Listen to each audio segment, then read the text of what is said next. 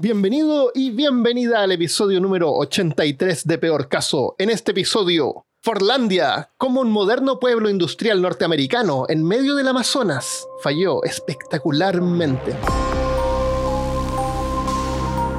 Hablándote desde los lugares más paternalistas de Austin, Texas, soy Armando Loyola, tu anfitrión del único podcast que entretiene, educa y perturba al mismo tiempo. Junto a mí esta semana está Christopher Kovacevic. ¿Un avión? Era un auto, pero no importa. ¿Era un auto? Ah, verdad que estamos hablando de Henry Ford. Ah, qué volado. Oye, trató de meterse en la aviación. pues. ¿En serio? Sí, en serio, pero no le funcionó, no, no logró vender. Pero trató de Como meterse en la aviación, sí, sí. Trató hartas cosas. Era un hombre muy, muy poderoso, muy, muy rico. Muy eh, multifacético. Sí. No había usado esa palabra este año. Voy a anotar. en el episodio 81 de Leopoldo, vimos lo peor que el colonialismo podía ofrecer, ¿no es cierto? ¿Te acuerdas de Leopoldo, el que le cortaba las manos a los empleados? Sí.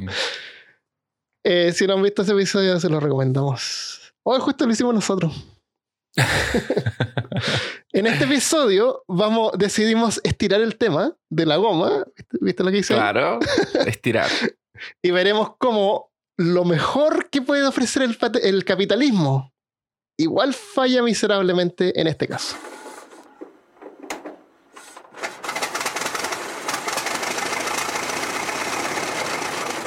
Henry Ford, a la edad de 15 años, construyó su primer motor a vapor en ese tiempo. Pasaron hartas cosas 50 años después, de- después de haber sido granjero, reparado relojes y trabajado como piloto de autos de carrera. En 1928 controlaba la industria automotriz. Su popular modelo T en 1927 se vendía por 290 dólares, que son como 4 mil dólares de hoy en día. Es súper barato. Es súper barato un auto por Es 4 mil como lo dólares. que cuesta una, una moto, barato, una moto hoy en día. Él era el absoluto maestro indiscutible de la producción masiva. Eso no lo puede negar nadie. ¿Cuánto, cuánto crees tú que se demoraba el, el modelo T, el, el típico así como de los gángsters? ¿No es cierto? Ah, ¿Ya? Sí. ¿Cuánto crees tú que se demoraban en construir uno de esos autos? 37 segundos. Menos. No, mentira. Menos, sí. No, 24, mentira. cada 24 segundos salió un modelo T listo No, de la fábrica. Mentira. Te lo juro. Mentira. De verdad, 24 segundos Es se demoraban rápido. Oye, pero la, la cuestión no tenía nada, o sea, era como el chasis del motor, le ponían la- los paneles y, y ya. No, no era, no tenía, no tenía el confort que tiene, no, no podemos compararlo con un auto de hoy en día. No tenía cinturón de seguridad, mm, ¿Para es, un auto básico, súper básico, pero es barato. Y eso, eh, y en ese tiempo la gente no tenía auto, entonces esto como que le permitió a la clase media baja tener auto. O sea, todos podían tener auto. Mm.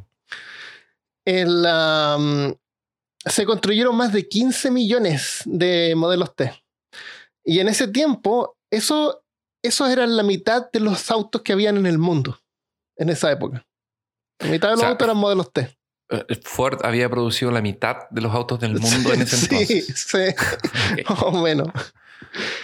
En la- y se preocupaba de mantener a los empleados contentos, trabajando menos horas, porque en ese tiempo se trabaja, la gente en el campo trabajaba todo el día. No había así como horario de trabajo. Tú trabajabas en Sí. tu vida y dormías. Y a lo mejor tenías un- el domingo libre cuando ibas a, a la iglesia. sí. Eso, eso, de- eso depende mucho del. y De hecho, lo tengo aquí en, en- en mi pedacito de, de pauta. eh, que depende del lugar. Porque eso fue una dificultad que tuvieron en, en Amazonia. Cuando llegamos a la Amazonia, te cuento.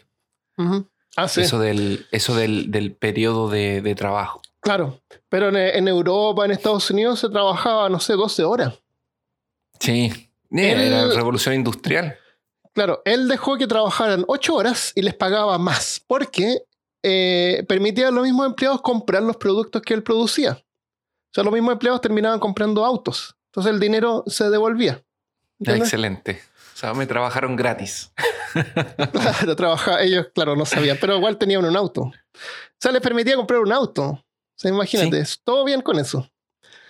Él ah, les daba Seguro médico, que era algo que Seguro- no existía en ese tiempo. seguro médico, sí.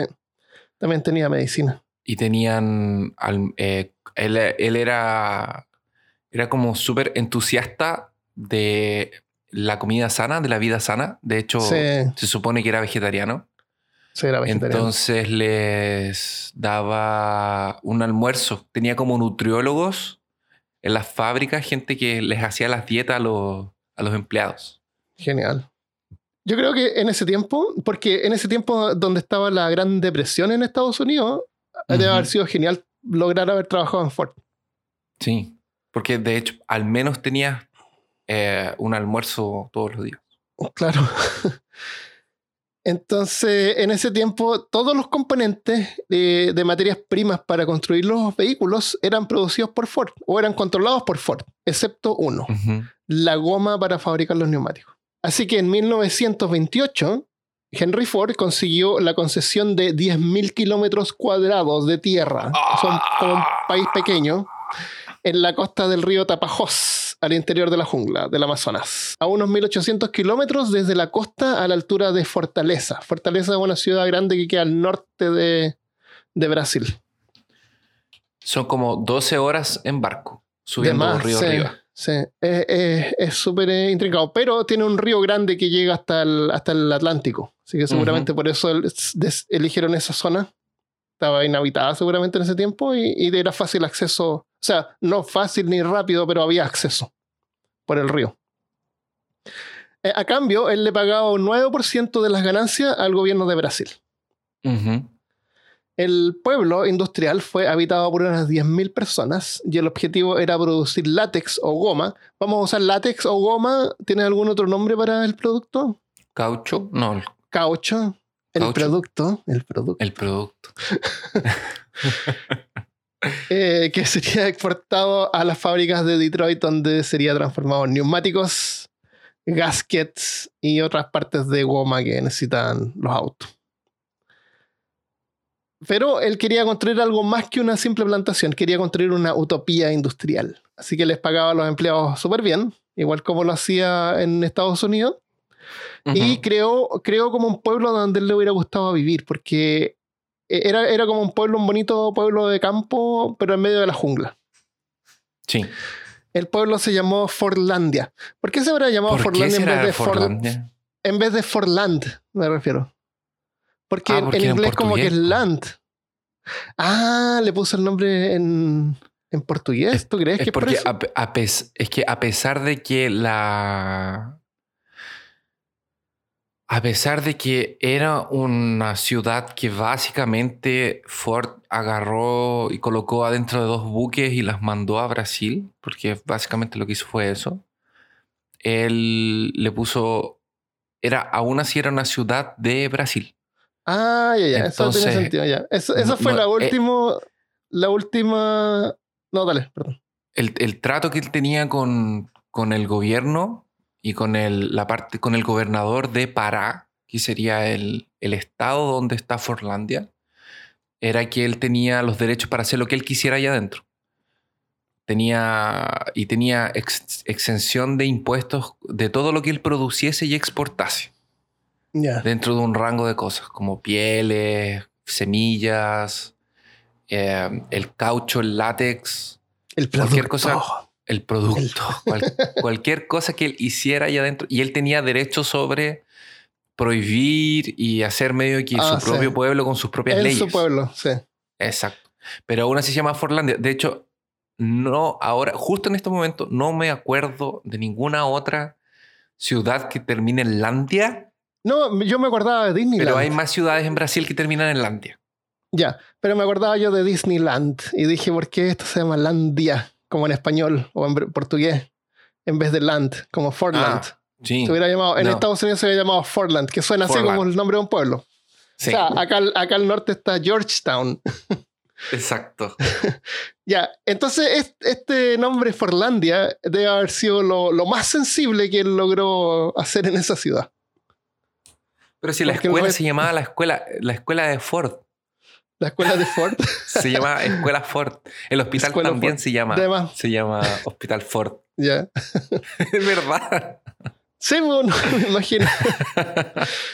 Entonces la, la ciudad era autosuficiente, tenía luz eléctrica, red telefónica, talleres de maquinarias con, con herramientas modernas, laboratorio para procesar la goma, porque la, la- como que la moldeaban un poco para poder enviarla en forma más fácil.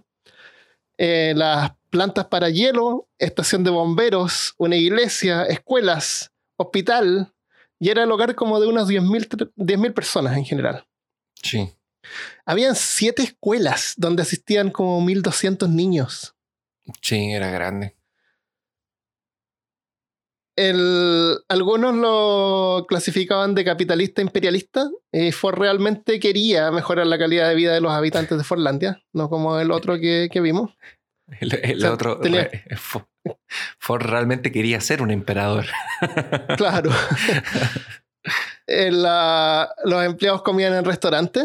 Había una sala de cuna para las madres que querían trabajar. Tenían canchas de fútbol y una cancha de golf, seguramente para los managers. Claro. El paternalismo industrial se denominaba lo que estaba tratando de exportar al Amazonas. Había funcionado en Estados Unidos, así que ¿por qué no en Brasil? Como otro lugar nomás. ¿Por qué no? En Estados Unidos, para mantener a los empleados leales, les pagaba bien, comían bien, les otorgaba servi- servicios médicos para mantenerlos saludables, como tú contabas. Pero lo que falló. Mm, No es que tú necesites hacer un estudio de, socio, de soci- socioeconómico del lugar. No necesitas ese tipo de, de- de- de conocimiento. Si tú vas a otro lugar y copias la misma fórmula, eh, la gente se comporta igual. obvio. Y ni siquiera ir, porque tampoco fue. Claro, ni siquiera ahí. Nunca fue. El- lo que falló fue una mezcla como de insensibilidad, como lo que tú decías, de poder haber observado la- que la cultura era dif- diferente, no sabía. Y arrogancia, que no le permitió ver más allá de las diferencias culturales. Y, y otra cosa también, escuchar expertos. Sí, también. Así que todo él lo manejaba desde su oficina de Detroit y seguramente creía que las personas eran iguales, así que si algo funcionaba en Estados Unidos, ¿por, por qué no en, en Brasil? En Brasil. Hubiera sido cosa de ver las diferencias de temperatura, pero seguramente en ese tiempo no, no había así como en el celular que yo puedo mirar acá y ver cuál es la temperatura que hay en ¿Cuál es Brasil la ahora. temperatura en Brasil. Antes de continuar viendo cómo se fabricó esta ciudad, vamos a ver qué es lo que llevó a Ford a crearla. En 1870, los árboles de látex crecían naturalmente en Brasil. La producción era súper intensa, o sea, difícil de, conseguir. Los que cosechaban se metían en, en el bosque a buscar árboles de goma que crecían en forma natural.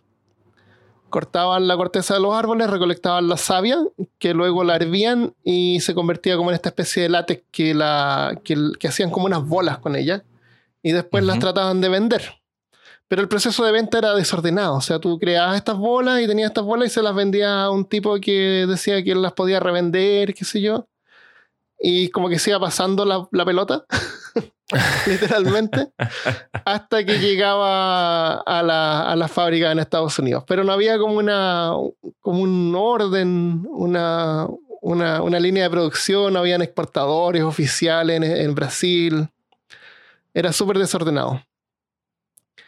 El- no lo hacían en tiempo completo tampoco porque era súper peligroso. Imagínate, hay que luchar con los leones. No, no los leones. con los con elefantes. Las onzas, los, las boas. No hay elefantes en Brasil. No, tampoco hay leones. Pero no importa. No, La intención es lo que vale. claro. El- habían unas plantaciones, pero era difícil encontrar mano de obra. Algunos dueños de plantaciones optaban por esclavizar indígenas. Sorpresa. Algunas personas. ¿no? Claro. Y, y a los que les pagaban, les pagaban mal. Mientras, es que les pagaban. claro, mientras estos que tenían plantaciones vivían así como reyes, los reyes del látex, le decían, que eran súper ricos. ¿Tienes algo del proceso de cómo recolectaban el látex antes de Ford? Parece que lo habíamos explicado en el episodio anterior de, de- De... del Congo. Pero un resumen, Sí, solo para que la gente lo, lo recuerde. En los, como, como les dicen aquí, son los serengueros. Serengueros, los que, los que recolectan el látex. Son los que recolectan el látex porque la seringueira es el árbol donde sale el látex. Ah, ya. Entonces, la seringueira es, una, es un árbol que es natural del Amazonas y es un árbol que crece separado uno del otro, así como a 10 minutos más o menos caminando uno del otro, por ejemplo. Ya. Entonces el seringueiro se levantaba en la mañana antes de que el sol saliera y cortaba la. un- iba donde sabía dónde había un árbol, lo cortaba, la savia empezaba a salir, dejaba un, un Un tarrito. ahí, un sí, tarrito, sí. caminaba unos 10 minutos, donde estaba el próximo, lo cortaba y así. Ese- porque no estaba uno al lado del otro, no, no es como. Los que trabajaban en eso deben haber sabido ya dónde estaban los sí, árboles. sabían Pero, dónde estaba. pero estos eran árboles que crecían así solos. Sí, O sea, la primera vez tuvieron que ir a explorar la jungla a encontrar los árboles y Ah, hacer como una especie de ruta. Para, exactamente. Entonces ellos lo- hacían eso. Entonces Es cuando como- daba como las, las 10 de la mañana, paraban. Porque es el Amazonas y a las 10 de la mañana es el calor, calor. del infierno. Sí. Y es húmedo y estás en medio de la selva y hay bichos y, y todo. Entonces paraban a las 10 y a eso de las 4 de la tarde volvían a sus afaceres. Lo que causa el conflicto con el horario de 8 horas de Henry Ford. En- entonces, las riquezas del Amazonas siempre habían llamado la atención a aventureros tratando de hacer fortuna, hasta que en 1876 llegó un explorador inglés que se llamaba Henry Wickham. ¿Lo vamos a llamar el padre de la, de la biopiratería o lo vamos a eliminar eso? No, el padre de la biopiratería. Suena muy moderno para 1876 eso. Es que Es medio biopiratería. suena anacrónico para mí. ¿Por qué era biopirata? ¿Qué- ¿Por qué dices tú que era biopirata? robaba semillas. Entonces, era, eh, pi- pirateaba eh, cosas biológicas. ¿Eso es biopiratería o no? Sí. Llegó en 1876 y vio Eso. estas plantaciones, eh, vi- vio esta extracción de, de látex y seguramente pensó que como él podía ayudar a, a los ingleses, a su país, Ujú. poder cosechar esto en sus colonias. Él- así que se robó 70.000, semillas, que eran como 450 kilos en semillas. Él creó unos papeles falsos para poder lograr Eh. importarlas. Al final que logró llevar las semillas a las colonias inglesas de Sri Lanka, Indonesia y Malasia, que, tenían más o- Ujú. que tienen más o menos el mismo clima de Brasil, porque están como a la misma altura del, del Sí, del sur Ecuador. del- del Ecuador. Entonces, ese acto de piratería, algunos lo llaman biopiratería, porque se llevó una semilla. Ya- habían tratado de robarse las semillas de, de, de seringueira. Y de hecho, eh, había un inglés que había tratado de llevárselas adentro de dos cocodrilos empalados. pero se le secaron y se le echaron a perder en el camino. Ya, empezaron a salir Entonces, ¿cómo- arbolitos de los ojos de los cocodrilos. Exacto. oh, esta- estos cocodrilos están muy blandos, señor. No, no, nada. Son cocodrilos He- vegetales. Henry, ¿qué hizo? Henry, que ya vivía en Pará, tenía contacto con los indios. Y los indios le enseñaron a buscar las semillas y a guardarlas, a conservarlas. Henry Wickham. Entonces, cuando él, para transportarlas a, a- a- a Inglaterra, las, puso dentro de unas canastas hechas por indígenas, envueltas en hojas de banana, Ya. para que no se echaran a perder, para poder transportarlas. Y en, la, y, y en, y en la frontera de Brasil, cuando estaba saliendo y le preguntaron qué era lo que estaba llevando, él dijo que eran especies orgánicas especialmente delicadas como regalo para la reina Victoria. Ah. Y así fue como él pudo Y era verdad. Y era verdad. Sí. Ahora, la como otra cosa cuando que... dicen la verdad. Y, ah. Claro, cuando Sí, dice la claro, verdad. tengo, y- tengo y dos mil millones claro, de dólares. Tengo dos millones de dólares en este bolso. Ahí este señor, lo, lo otro que tuvo suerte fue que el barco donde se estaba yendo era un barco que era el SS Amazonias, que hacía el, el, el trayecto entre Liverpool y Amazonias y era un barco nuevo, relativamente nuevo. Entonces no tenía... eh, Eso también ayudó a la conservación de las semillas, Era porque se iba abajo en la parte del Ah, carguero. ya. Era más rápido. Me imagino también que debe haber sido más rápido. Entonces, cuando llegó a Inglaterra y de esto lo, se lo pasó al director de la, del jardín botánico, botánico de, del jardín botánico de Kew en. Londres, estaba llevando algo así como entre, eh, como a- a- La fuente que yo encontré dice 70.000 semillas. Tal vez sean Yo también. 7.000 como dices tú. No, dije, Ah, dije 7000, eran 70000. a 70.000. eso, Sí, cada 70.000 semilla mide como tres cuartos de pulgada, así que así como unos Son grandes. 5 centímetros, 4 Mm. centímetros, como 3 o 4 centímetros de... Me acuerdo del primer De- episodio de Rick and Morty. Ah, sí. Güey. el, el señor Wickman, según los diarios de su mujer, eh, que es la Violet, que de hecho hay un libro sobre este tipo, sobre Wickham, de cómo hizo todo este, este, este robo de, de- Porque aparte de, de robar era como explorador, entonces vagó un poco por el mundo y todo. La cosa es que cuando llegó a, a Inglaterra con las semillas y se las pasó al señor de- del, del jardín botánico, le pagaron 700 libras y lo sacaron de todo la- lo que era la plantación en Malasia. Entonces, como fue excluido del proyecto. Mm. Y, y básicamente porque el director del, del, del jardín botánico lo encontró como muy malhechor. le, dieron- le dio como mal, mala espina. Así que lo sacaron del proyecto. Y solamente después de tres décadas más o menos, cuando él había sido abandonado por su mujer en, en, en Nueva Guinea, en una región que estaba habitada por caníbales, eh, él finalmente pudo probar de las 2.900 semillas que ge- germinaron que era realmente látex y que había prestado un servicio y fue nombrado caballero de la reina como Sir Wickham. Ah, qué genial. Eh, fue, fue un, eh, un cambio súper eh, significativo en esa época. Sí, Entonces, lo- no, no tenía idea cómo había logrado hacer eso. Le costó más de lo que, lo que yo pensé que era. Pensé que las había llevado No. ahora. Había dicho, ah, qué bueno, ya, vamos a plantarlas ahora. Y las plantaron. no, si no nos dejaban sacar esas cosas. Entonces, en estas localizaciones tropicales, porque son lugares que están como a la misma eh, altura al sur de la, de la- de la línea del Ecuador, los árboles crecieron súper bien. Los plantaban bien juntos como si fueran como plantaciones de, de manzana. Ujú. Y, y no habían, en esos lugares no había peste, no habían insectos ni hongos que los atacaran, porque no, no eran naturales de esa zona. Entonces crecían, Sí. crecían súper bien. El- y estas colonias empezaron a producir mucho mejor y más que los métodos tradicionales de Brasil. Así que en 1910 Brasil había perdido la- el control de la producción del látex. Mientras que en Europa se estaban empezando a formar carteles para controlar la industria. Y esto fue lo que puso nervioso a Henry Ford, que estaba acostumbrado a él controlar cada parte de la producción.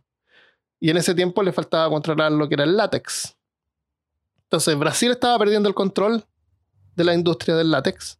Henry Ford tenía miedo de que ahora este látex que venía de, de Europa eh, estaba fuera de su control, así que podía ser más caro Sí. cuando al contrario podría haber sido, cuando en realidad podría haber sido lo contrario. Como se producía en forma más masiva, a lo mejor podrían haberlo enviado, podría, haberlo llegado a conseguir en forma más barata, pero ahí había incertidumbre porque estaba totalmente fuera de su control, que es lo que a él le interesaba tener. Me imagino que en la cabeza de Henry, de Henry debe haber pensado, yo soy el que compra más, solo tengo una persona que me produce la cantidad que yo necesito para, para, to- para hacer todos mis autos. Si ellos, ellos me pueden cobrar lo que ellos quieran, porque yo no Claro. tengo otra persona a quien comprarle. Y además él era eh, norteamericano y hay como siempre esa disputa entre Europa Esa y Estados. Unidos. Mejor podrían Sí. haberse aprovechado de, de él. Puede ser. Porque habían constructores de, de autos en, est- en Europa. Imagínate hubiéramos terminado todos con Lamborghini, Ferrari, en vez de modelos T. Hubiera sido terrible.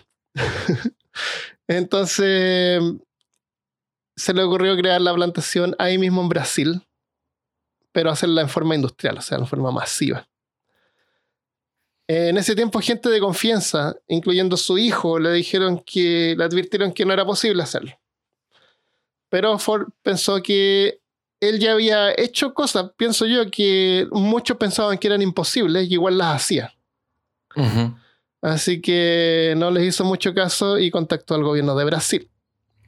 El gobierno de Brasil, con miedo a perder el, el control de la, de la producción eh, de, de látex, con gusto le cedieron la tierra a Ford para que la administrara y creara su plantación industrial. O sea, Sí. Brasil no tenía nada que perder ahí. Y no tuvo nada y no perdió nada. No perdió nada tampoco. Así que Ford, en medio de la Gran Depresión de Estados Unidos, se gastó medio billón de dólares en dinero de hoy en día Oh. en construir esa ciudad. Y aquí Que es donde. que era mucho dinero, incluso para Ford. Sí, un montón de dinero. Así que millón, el- con esto ya tenían que fabricar la ciudad. ¿Tú sabes cómo Ford eligió el lugar? Bueno, como yo vivo aquí, aproveché y leí algunas cosas en portugués. Y aquí contaba la historia de que Ford vino una sola vez a, a Brasil, Ya. que fue para escoger la tierra. Entonces lo primero que hizo fue mandar una pequeña expedición que no fue, eh, que fue en, a- en avión y no tenía ningún experto. No ese, ese es el avión del saludo. Ese es el avión del saludo. Claro. Entonces mandó un, un- un equipo en, en avión para que vieran por arriba del río qué lugar cerca era más apropiado. Pero no trajo ningún experto en agricultura, ni biológico, ni nada, nada. Lo hizo así como... Y después tomó Alo- un, un alogímetro, barco, se llama. Después tomó un barco, vino a Brasil, tomó un barco y empezó a subir por el río. Empezó a subir, a subir, a subir y en un momento dijo, aquí. Y ese Se era el lugar donde fue construido Forlandia. A él le gustó. Ahí le gustó. Ve bien. Y Pero señor, llevamos, llevamos siete días navegando. Por favor, elija. claro, por favor, escoja luego. Es todo igual. claro, esto igual. es lo mismo. Eso fue un problema, obviamente, pero fue un problema que se le manifestó después. ¿Y sabes cuánto tiempo se demoraron en cerrar el acuerdo con, con- en Brasil? Un día, Un día. porque, porque Brasil también tenía mucho de perder, po, por la cuestión de Europa. Así que, porque iba a ser un gran investimento de, de Ford. Él él tenía muchas regalías, sí, que yo te conté al principio, Sí. que no pagaba impuestos, un montón de cosas. Pero para Brasil era muy bueno porque iba a venir, iba a generar empleos, iba a construir una ciudad, iba a dar comida, agua. Esto debe haber sido la, que no noticia de la, del, del. No del siglo, ¿cómo se llama? De cada 10 años, de la de, Del século. Del século. No sé, esto debe haber sido noticia No en sé. Brasil porque iba gente de todas partes de Brasil a trabajar en Forlandia. Y no solamente gente de Brasil, había, Ah, había gente que venía de, de Perú, de Bolivia, porque está todo más o menos cerca. Claro. Iba gente de Paraguay. Venezuela. Sí, llegó gente de un montón de lugares que no solamente eran parenses, sino que de Brasil entero a trabajar allá. Genial.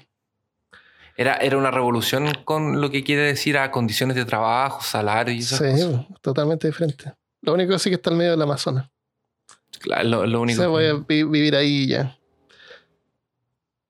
Em, entonces, lo- bueno, después de que eligió la tierra, lo primero que tenían que hacer era limpiarla porque está lleno de árboles y no eran de goma.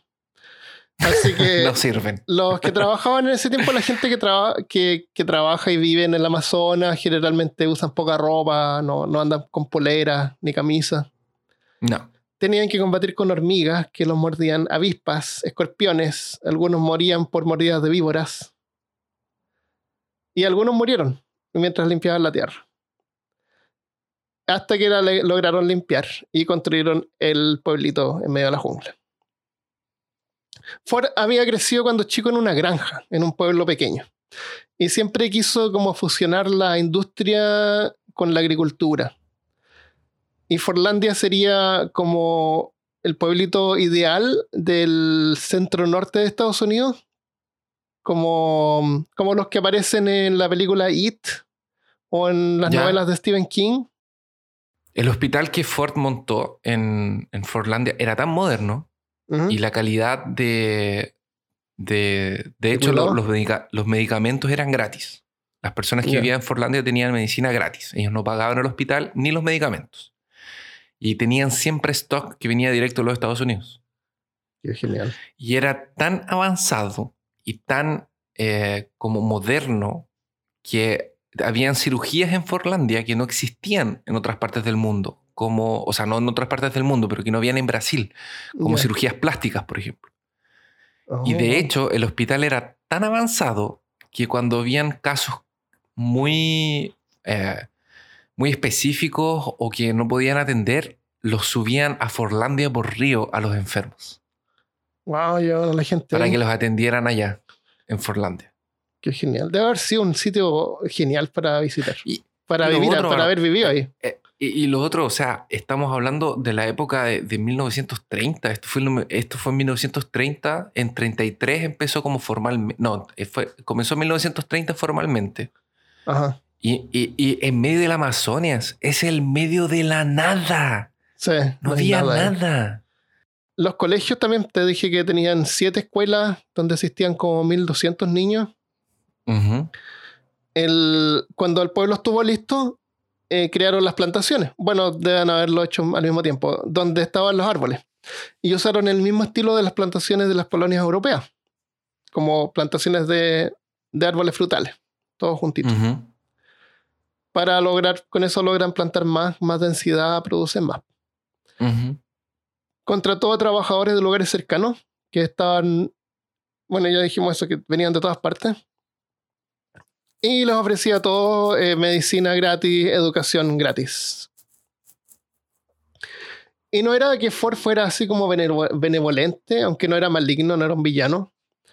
Pero otorgar estos beneficios y pagarles bien a la gente y tratarlos bien era una forma de él para poder mantener a los trabajadores, cosa que le había funcionado en Estados Unidos. Sí. Pero la plantación en Brasil no resultó ser igual que una fábrica industrial.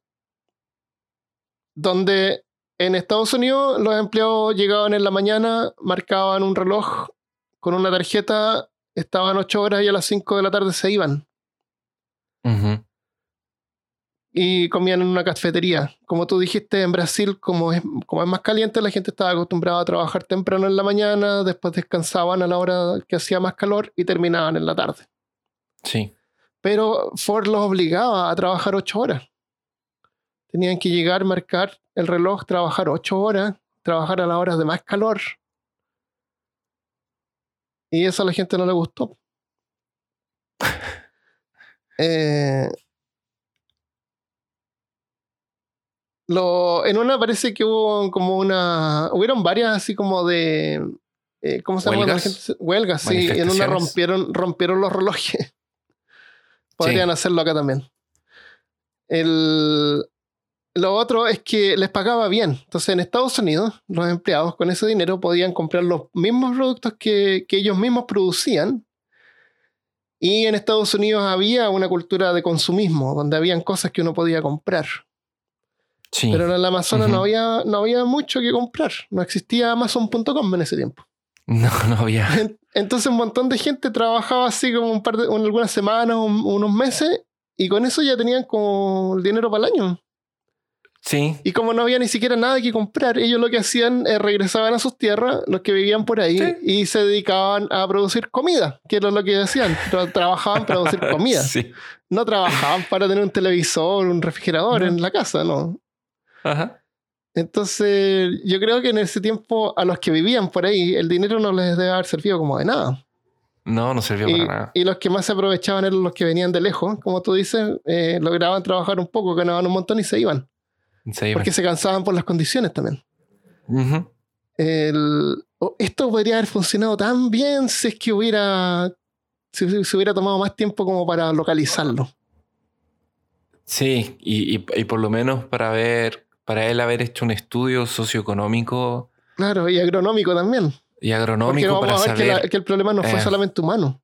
No, Podría haber funcionado pero terriblemente bien. Eh, Brasil podría tener colonias norteamericanas al norte.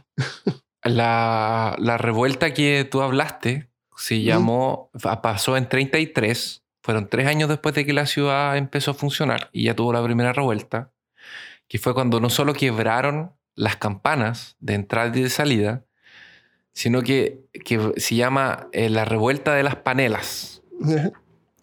¿Y qué hicieron? Que panela es olla.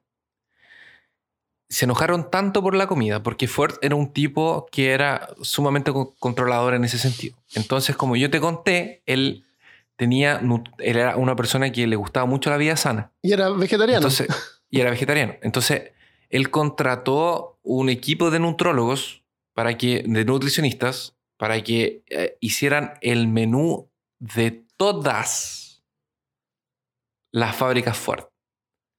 Ah, Y obviamente eso incluía la de Brasil. Ah, les daba la misma comida que comían en Estados Unidos. Exactamente. Entonces tú pasaste de ser una persona que toda su vida comía pez, harina y feijoada a comer y, y- y a comer hamburguesa, frijoles y, espinacas. Ya. O sea, la gente no quería comer eso. No, no Y no solamente-. Y, y- y sabes que la otra cosa que hizo, cortó el alcohol. Ah, sí. No podían beber. No se podía beber. No se podía tomar. Entonces, cuando terminaban el servicio, eh, querían a tomarse una cervecita, después no podían. Y lo que generó, obviamente, que a Una- 5 kilómetros de. Forlandia, una oportunidad, exactamente. A 5 kilómetros de Forlandia había una pequeña isla en donde se transformó en una conglomeración de barciños y puteros. ¿Y cómo se llamaba la isla? Ah, no sé. La isla de la inocencia. La isla de Inocencia, exactamente. Eh, tienes razón, así se llama, la isla de Inocencia. Ah, no sabía que lo tenías, pensé que no lo tenías, lo tenía más adelante. El, ah, igual habían, había canchas de fútbol que les gustaba jugar fútbol. Habían canchas de golf. Ah, espera, eh, y en esa revuelta Mm, eh, fue, quedó tan la grande y, los americanos que eran los, porque todos los supervisores de él eran americanos, quedaron con tanto miedo que un grupo se tuvo que ir a esconder a la selva y el otro se arrancó de barco. Y solo pudieron tomar el control de la ciudad cuando volvieron con el ejército. Sí, el. Brasil tuvo que ayudarle a, a retomar la ciudad. Retomar la Qué ciudad. horrible. El, otra cosa que, que tenían para entretenimiento también, que fue totalmente no localizado, era una cosa que se llama Square Dancing. Ay, sí, Que es lo va a cont- donde- Cuéntalo, cuéntalo. No, eso que va- a él le gustaba mucho y fue como conoció a su esposa. Sí. El, es como una danza súper mamona que como que se ponen así como cuatro, dos parejas o seis parejas, no sé, y como que bailan y le dice ya. No sé cómo describo, cómo se describe eso. Es como esos típicos bailes así como que ahora cambian de pareja y ahora Eh, eh, con el del frente y ahora con el del eso, lado, una cosa así. Eso. como, no Eh, sé, Era el baile country que están los hombres de un lado en una filera, claro. las mujeres al frente. Es una cosa así, sí. Eso. Yo vi un poco, pero fue demasiado perturbador, así que no sé qué bien. Okay, those heads square, feeling out for it to go. Pero vamos a dejarlo ahí en la página si alguien quiere ver el Square Dancing. Eso, a la gente no le gustaba, pero igual. El, vi también uno- un video de grabado en ese tiempo y toda la gente, vest- bueno, para el video por lo menos todos estaban como bien vestidos con pantalones así claritos, con camisa, los Sí. niños en las escuelas con uniforme. Se- debe haber sido un choque social, pero Terrible. horrible. Sí.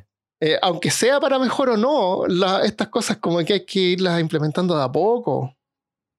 Sí. Aunque esta ciudad era totalmente nueva, así que los que llegan a- llegaban ahí sabían que, era, que iba a ser algo totalmente diferente. Ujú. Yo, pero aún así yo creo que no sabían qué tan diferente iba a ser. Claro, igual, igual después de un tiempo ya uno se apesta, por muy bueno que sea algo. Sí. Y, y hay cosas que en realidad que no es que sea que la gente esté acostumbrada, es porque funciona por una razón, porque hace mucho calor. qué sé yo. La nutrición también sí. tú no la puedes cambiar de repente así. Cualquiera que cambie de nutrición se enferma. Sí, imagínate que estar comiendo espinacas enlatadas y frijoles y Claro. enlatados y hamburguesas. Claro. Entonces, eso fue la- lo que falló en la parte humana. Pero además, las plantaciones en sí también fallaron. En, como estos árboles eran, habían crecido súper bien en, la, en, la, en las colonias europeas, en Malasia, Sri Lanka, donde no tenían depredadores naturales, en Brasil sí los tenían. Habían hongos y habían insectos que se comían las hojas de los árboles Sí. había gente que tenía que ir todos los días y sacar eh, y recolectaban eh, un montón de cuncunas que son estas larvas de, de polilla o mariposa, Ujú, y las sí. ponían en, una, en unos eh, buckets, en unos En, en, en, en, eh, en baldes. Claro, recolectaban estas polillas y las ponían en balde y después las hervían. Y las fabricaban y hacían hamburguesas con ellas. Ah, qué rico. No. las, las mataban. Pero lo que pasó es que las plantas empezaron a crecer y ya estas concuenas ya estaban como en la parte de arriba de los árboles donde la gente no llegaba y mataban los árboles. Y habían tantos árboles tan juntos, como tú decías, había que caminar, crecían, no- normalmente lograban, lograban sobrevivir si es que crecían naturalmente cada 10 minutos caminando. Sí. Estos árboles estaban plantados como si fueran plantaciones de manzana. de Así como metro y sí. medio de distancia uno de otro. Ajá. Fallaron, pero espectacularmente, no, no lograban crecer. Y, y, y, y Ford, como, como era tan controlador, no, no, no escuchaba a los expertos, no, no creía mucho en, la, en eso de la gente con títulos. Él pensaba que en, en sus Ciencia, fábri- ¿qué es en sus fábricas, si había un problema, lo, lo arreglaban a prueba y error, hasta que les Sí. funcionaba, Hasta que funcionaba. hasta que el auto andaba. No, no creía que alguien con un título viniera a alentizar el proceso. Así que seguramente vio fotos de las plantaciones de los árboles o pensó en una plantación de manzana y hay que plantarlo igual. ¿Por qué no? No tomó en cuenta lo- la- las pestes. Que para ese tiempo no era algo que la gente tuviera en mente tampoco.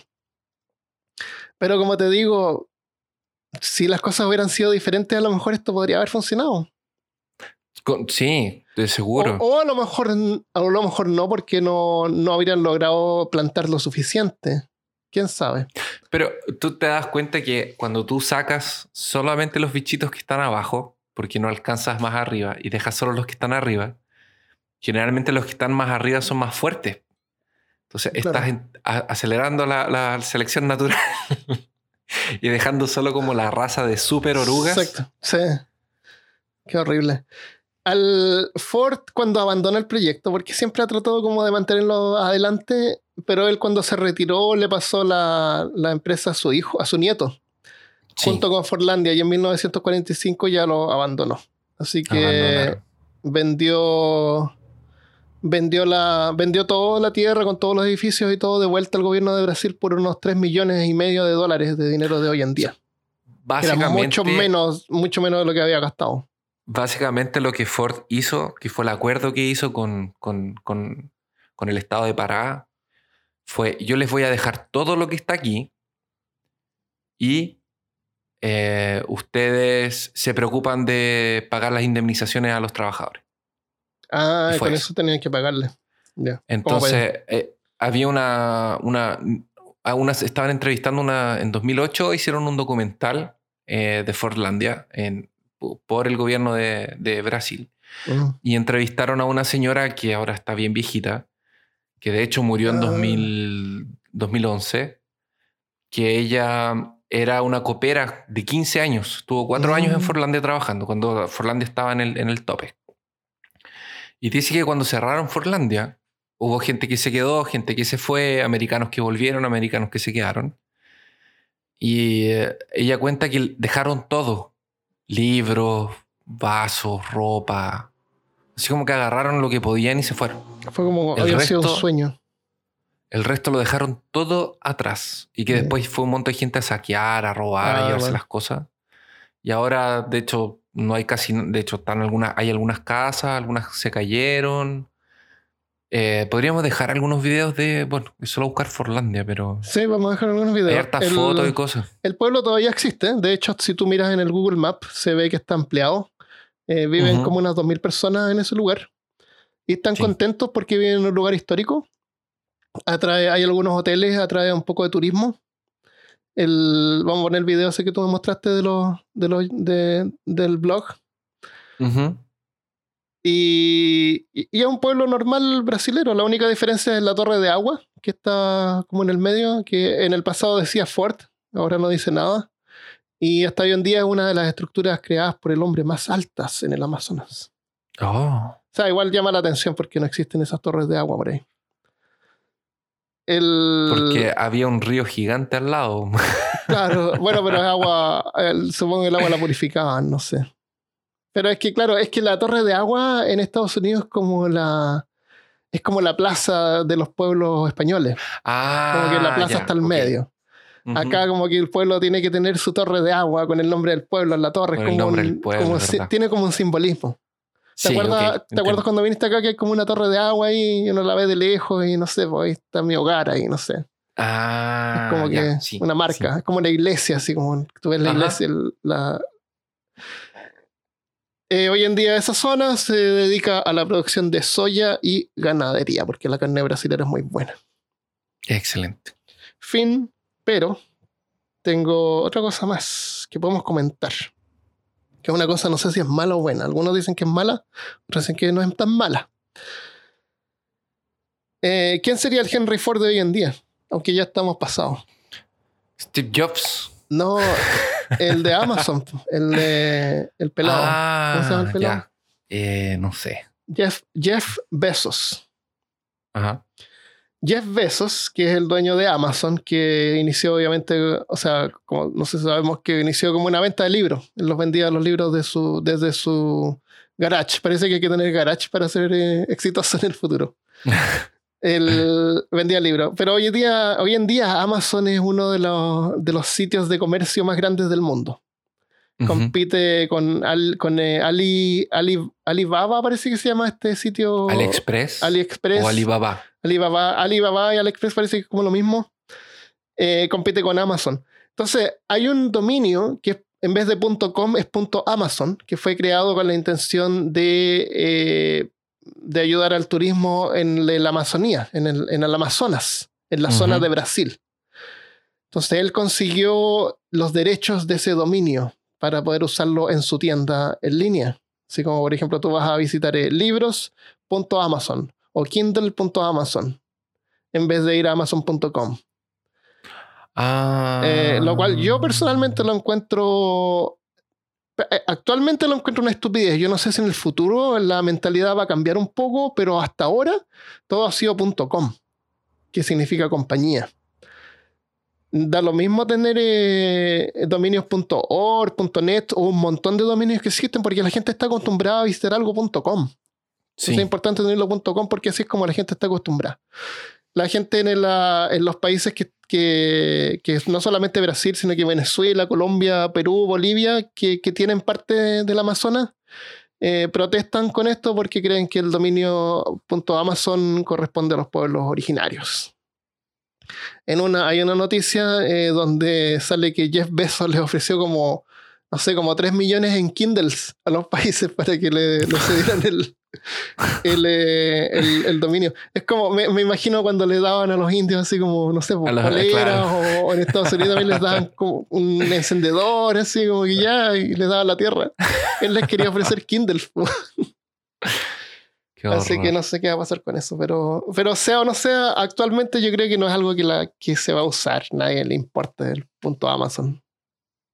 Pero me gusta la idea de que esté reservado para lo que realmente es, porque creo que la selva del Amazonas es mucho más importante que una tienda en línea, por muy grande que sea.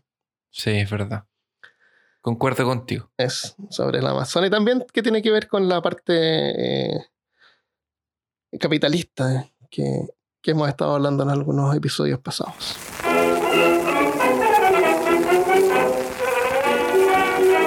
Espero que hayas disfrutado de este episodio. Le agradecemos a Lorena Quintero por, la- por haberlo sugerido. Quedó perfecto luego del episodio de Leopoldo II y el de las clases sociales y feudalismo, que son el 80 y 81 por si no los has escuchado. Y también agradecemos a quienes hacen peor caso posible, porque producir el podcast tiene varios gastos y lamentablemente no ganamos nada por ser escuchado en Spotify, por ejemplo, como la música. Así que este mes tenemos dos nuevos Patreon, que son Pedro Sepúlveda, archivista de tomos prohibidos, y Gustavo Castañeda, sectario corrupto. Si quieres también ayudarnos, visita peorcaso.com y haz clic en el menú contribuir o visita patreon.com slash peorcaso. Muchísimas gracias. Y quédate porque vamos a leer algunos comentarios que nos enviaron. ¿Tenemos algunos saludos esta semana? Ah, tenemos. Ya, revisiones en Apple Podcasts. Nos dejó via, Vianey. desde México. Dice, estaba buscando, estaba en búsqueda de un podcast informativo y entretenido a la vez. Y por fin lo encontré. Apenas llevo un día escuchando y estoy en el tercer episodio. Keep it up. Saludos desde Dallas. Ah, desde Dallas. Opa. Muchas gracias. Muchas gracias. Hay, hay otro en Apple Podcast que dice, me gusta mucho su podcast, lo recomiendo mucho. Su trabajo me parece excelente y los temas muy variados. Los escucho siempre en mis momentos libres o durante mi jornada laboral. Saludos a todos desde Guayaquil, Ecuador. Ese Muchas gracias. Rodolfo Alcibar. Muchas gracias. En la página Eduardo dice saludos desde Paraguay. Parece que no habíamos tenido un saludo desde Paraguay. Así que saludos a los, que a no. los paraguayos. Paraguayos. Para, paraguayos. Paraguayos. Paraguayos. El podcast es genial. Dice, sería bueno que hablen de los líderes de cultos que llevaron a sus seguidores a la muerte. Como esos que hicieron que todos tomaron un veneno en Surinam o O Guayana. Guayana. Interesante, el cultos. o Guyana. Sí, cultos. Christopher, cultos. Cultos, cultos. Cultos con eh, veneno. Personas cultas. Son las cultas que toman Muy veneno. conocidas. Anthony Omar dice, excelente episodio, muy interesante y divertido. Sigan con su humor negro que siempre es bien recibido. Recomiendo hacer un episodio sobre Edgar Allan Poe. Saludos desde Perú. Saludos, desde- saludos a los peruanos. Saludos desde Brasil. Edgar Allan Poe, Christopher, de nuevo. Ah, de nuevo. Vamos a tener que leer. Edgar Allan Poe un poco. Claro. No, yo esta semana me di que leer Conan. Conan, ya. Hace un episodio, Conan hace un episodio de Conan si te gusta tanto. Debería ser un episodio de Conan. Puede ser.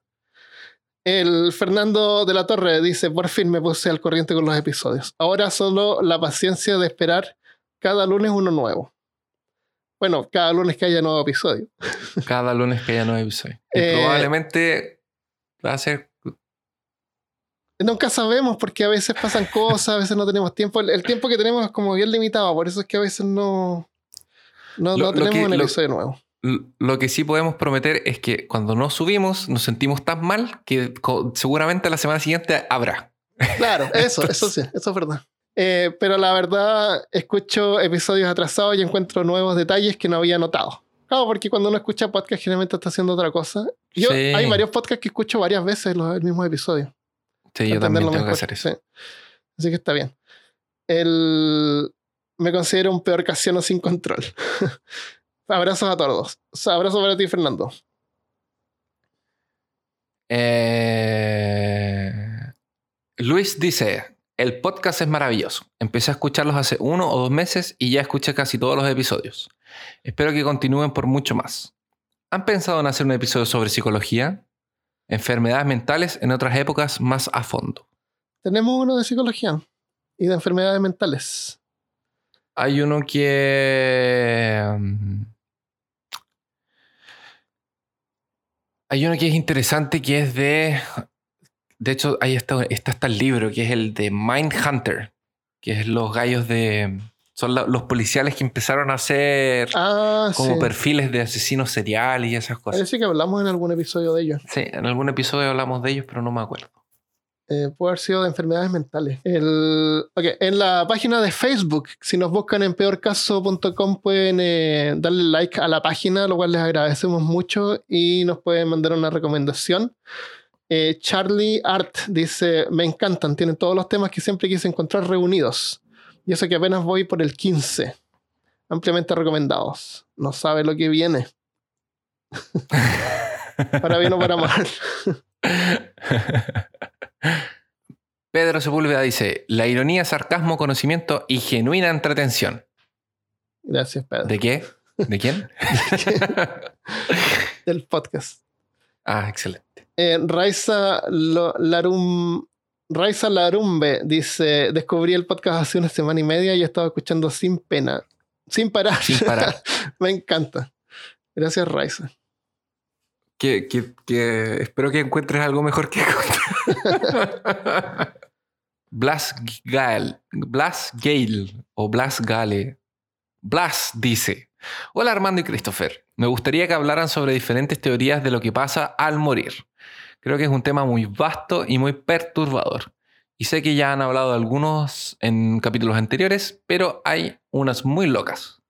Además, me gustaría saber qué ¿Qué piensan ustedes al respecto? O sea, ¿cuál es su teoría? Saludos desde Guanajuato, México. Eh, también algún día podríamos hablar de eso también, de la vida después de la muerte. La vida fue la muerte. Hola, claro. O la no vida después de la muerte. Leí un artículo de un eh, médico que estaba tratando de reanimar cerebros, que puede salir mal. Claro. Que él creo que no, que creo que no leyó reanimador. Me acuerdo de la película El hombre con dos cerebros. ¿Se acuerdan de esa película? Eh, no. Una película antigua, cómica, con Steve Martin. El- un cerebro era su novia y el otro cerebro tenía dos, dos mujeres. No me acuerdo. Ya. Ya, gracias. Blas, y gracias a todos los que nos envían comentarios. Por favor, ayúdennos compartiendo el podcast y dándole like a la página de Facebook. El- al grupo pueden entrar para, para comentar y compartir con otros, pero darle like a la página de Facebook nos ayuda también harto. Sí, es verdad. Así que lo dejamos hasta acá. Eh, yo creo que sí podríamos tener episodio el próximo lunes, pero no nos vamos a comprometer. Porque nos, nunca saben lo que puede pasar. Así que, de todas maneras, muchas gracias. Y nos vemos la próxima vez. Adiós. Adiós.